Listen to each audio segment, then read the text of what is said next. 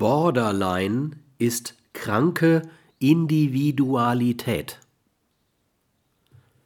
Der Narzisst ist ein Mensch, der sich nahezu monopolar vom Pol seiner Individualität her versteht.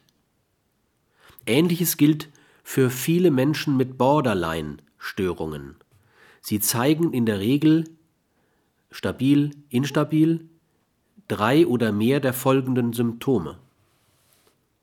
Häufig und für Außenstehende unverständlich wechselnde Affekte, vor allem gegenüber primären Bezugspersonen. Die sozialen Beziehungen schwanken zwischen oberflächlich und klammernd abhängig. Schuld haben immer nur andere. Ängste mit häufig wechselnden Themen.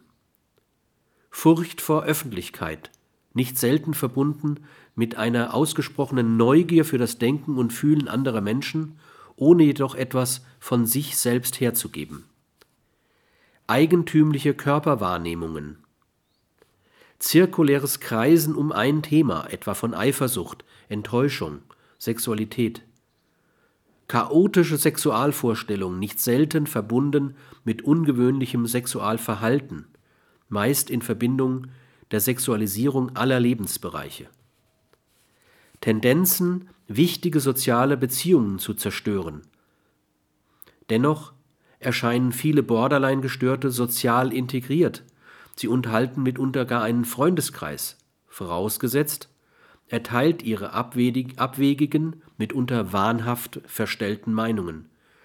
Diese kann der Gestörte nicht selten sehr glaubhaft erzählen gelegentlich Zustände ohnmächtiger Wut ohne Schuldgefühle, gelegentlicher Verlust der Impulskontrolle in emotionalen Ausbrüchen, Unzuverlässigkeit bei übertragenen Aufgaben oder Pflichten, das kann bis zur Berufsunfähigkeit gehen.